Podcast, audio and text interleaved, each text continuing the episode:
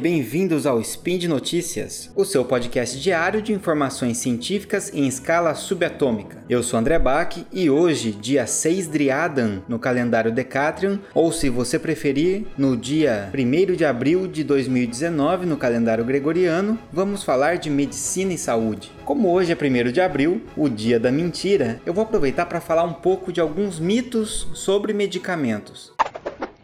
Speed Notícias.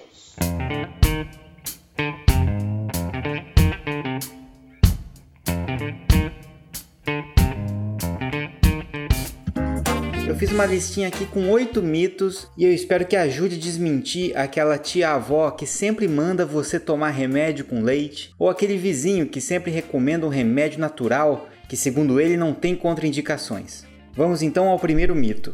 Dissolver cápsulas na água proporciona o mesmo efeito que engoli-las. Bom, gente, não é recomendado abrir cápsulas e despejar o conteúdo na água ou mesmo diretamente na boca. Aquele conteúdo está dentro da cápsula por um motivo. O objetivo dessa cápsula é conduzir o princípio ativo até um local mais adequado no caso, o estômago ou até mesmo o intestino, porque existem cápsulas que são resistentes à degradação do ácido gástrico. Por isso, é importante seguir a recomendação médica. Se você por algum motivo não puder ingerir, deglutir uma cápsula ou um comprimido, então você precisa recorrer a uma outra forma farmacêutica. Para isso existem os xaropes, pastilhas e etc. Então, sempre que possível, utilize o medicamento conforme foi orientado.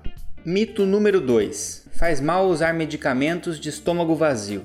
Na verdade, se não vier nenhuma recomendação específica na bula ou pelo seu médico, o ideal é usar o medicamento de estômago vazio sim, porque o estômago estando vazio, o medicamento ele é absorvido mais rapidamente e de maneira mais plena. Sendo assim, provavelmente você vai ter um efeito mais rápido e mais adequado do seu medicamento. Existem medicamentos que interagem com alimentos. Por exemplo, alguns antibióticos em contato com o leite acabam formando complexos com o cálcio e isso faz com que eles não sejam mais absorvidos. E aí você acha que tomou o medicamento e que ele foi absorvido e está no seu sangue, quando na verdade ele ficou preso no intestino e acabou sendo eliminado pelas fezes. Você só deve tomar medicamentos com o estômago cheio ou com algum tipo de alimento específico quando isso vem recomendado na bula ou quando é recomendado pelo seu médico. Obviamente, existem medicamentos que são capazes de agredir o estômago ou que são melhores absorvidos na presença de algum tipo de alimento específico. Isso é apenas a exceção. De modo geral, os medicamentos não vão agredir o seu estômago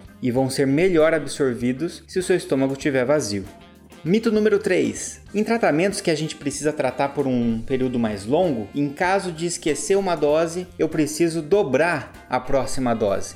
Vamos supor que você precisa tomar um medicamento de 12 em 12 horas, quer dizer, duas vezes ao dia você precisa lá e tomar um comprimido. Aí você por acaso esquece de tomar uma vez e aí você resolve tomar dois de uma vez para compensar aquele que você esqueceu. Isso é, de modo geral, errado. Porque quando você faz isso, você pode tomar uma dose muito grande de uma vez só. E não é esse o objetivo. O objetivo é que você tome aquela mesma dose no intervalo adequado de tempo para que você mantenha uma concentração adequada no sangue, fazendo o efeito que você precisa, seja um efeito para reduzir a sua dor, seja para combater uma infecção. A partir do momento em que você esquece uma dose, o seu tratamento já está prejudicado. Mas se você tentar dobrar a dose seguinte, além de você não colaborar com a manutenção do seu tratamento, porque na verdade você já provocou uma falha, você ainda corre o risco de se intoxicar com uma dose maior de medicamento.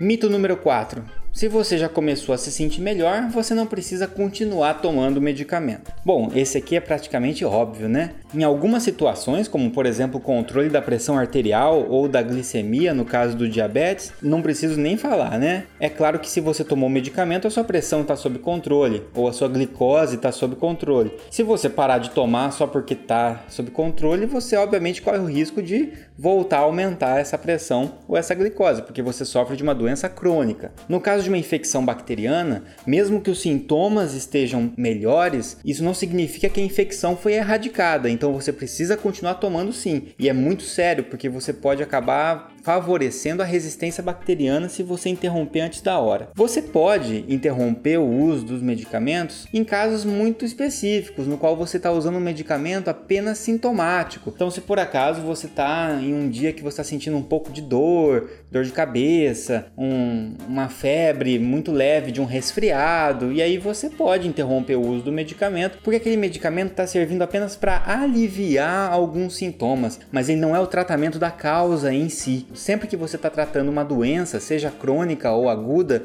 sempre que você está tratando a causa, você precisa manter esse tratamento e não pode parar de tomar o medicamento simplesmente porque os sintomas melhoraram. Mito número 5. O que é natural não faz mal. Sempre tem alguém que vai aparecer dizendo que toma um remédio natural para dor, um remédio natural para circulação, um remédio natural para qualquer condição que seja. E geralmente vai vir acompanhado da frase de que eu tomo esse medicamento porque ele é mais leve, porque ele é um fitoterápico, porque ele é natural. O fato de ser natural, isso inclui até mesmo às vezes o uso de alguns tipos de chá, não significa que ele não faça mal ou que ele não possa causar algum problema. Uma planta, na verdade, ela é uma associação de várias substâncias e que muitas vezes a gente nem conhece exatamente quais são as doses que estão ali dentro e você pode sim se intoxicar com um fitoterápico, com um medicamento natural. Se você tomar em exagero, você pode ter efeitos adversos, você pode ter sintomas tóxicos, você pode ter hemorragias dependendo do tipo de substância. E principalmente essas substâncias naturais podem interagir com os medicamentos que você já faz uso ou que você precisará fazer uso e isso pode acabar levando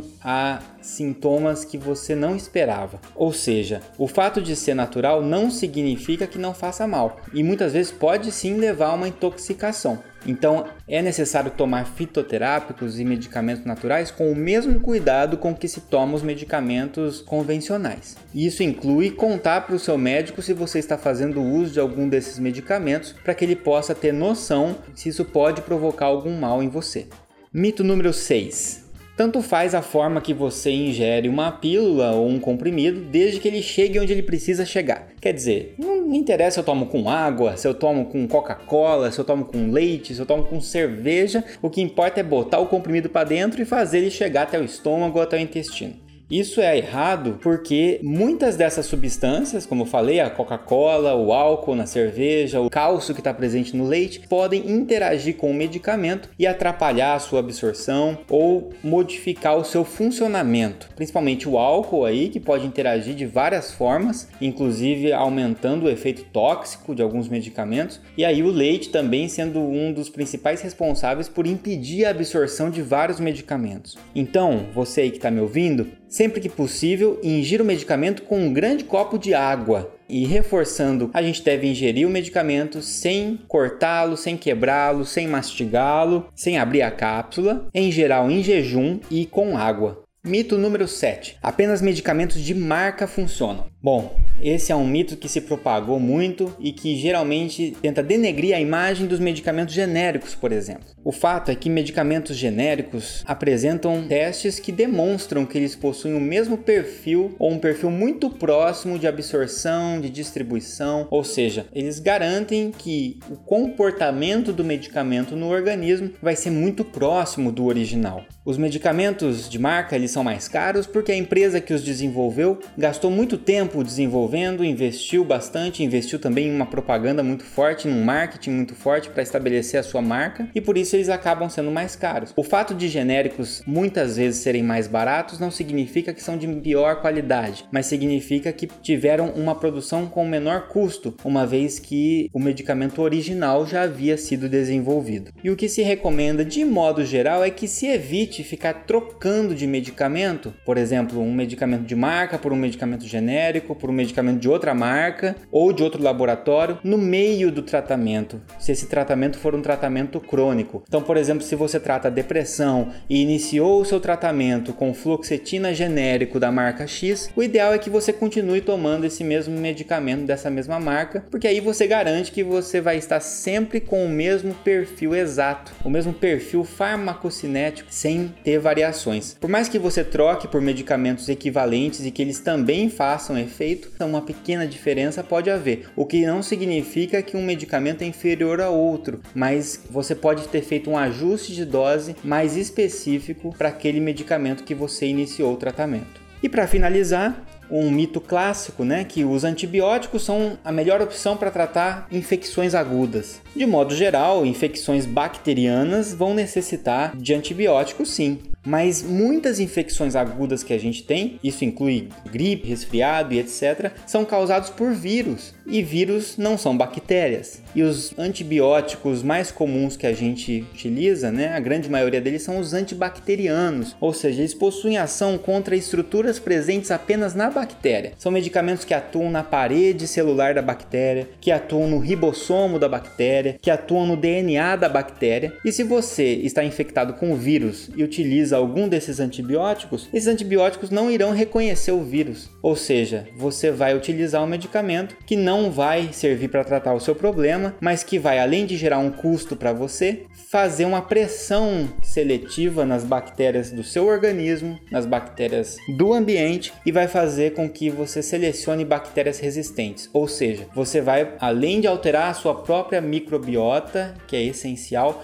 você vai promover o avanço da resistência bacteriana, que é algo muito perigoso e algo que tem se discutido muito que a gente precisa cada vez evitar mais. Ah, André, mas eu tava com gripe, tomei antibiótico e depois de alguns dias eu melhorei. É, você melhorou, mas você teria melhorado com ou sem antibióticos porque o quadro da gripe é autolimitada. O quadro de um resfriado, por exemplo, é autolimitado, ele vai começar e vai durar aí alguns dias, né, até uma semana e sozinho vai parar. Você tomou antibiótico e por coincidência você associou que ao tomar o antibiótico você melhorou, mas na verdade você ia melhorar de qualquer jeito e o que você fez, além de gastar dinheiro à toa, foi promover a resistência bacteriana. Então, nada de usar antibióticos para tratar infecções virais. Bom, gente, é isso. Eu espero que vocês tenham gostado e que vocês desmistifiquem esses mitos por aí.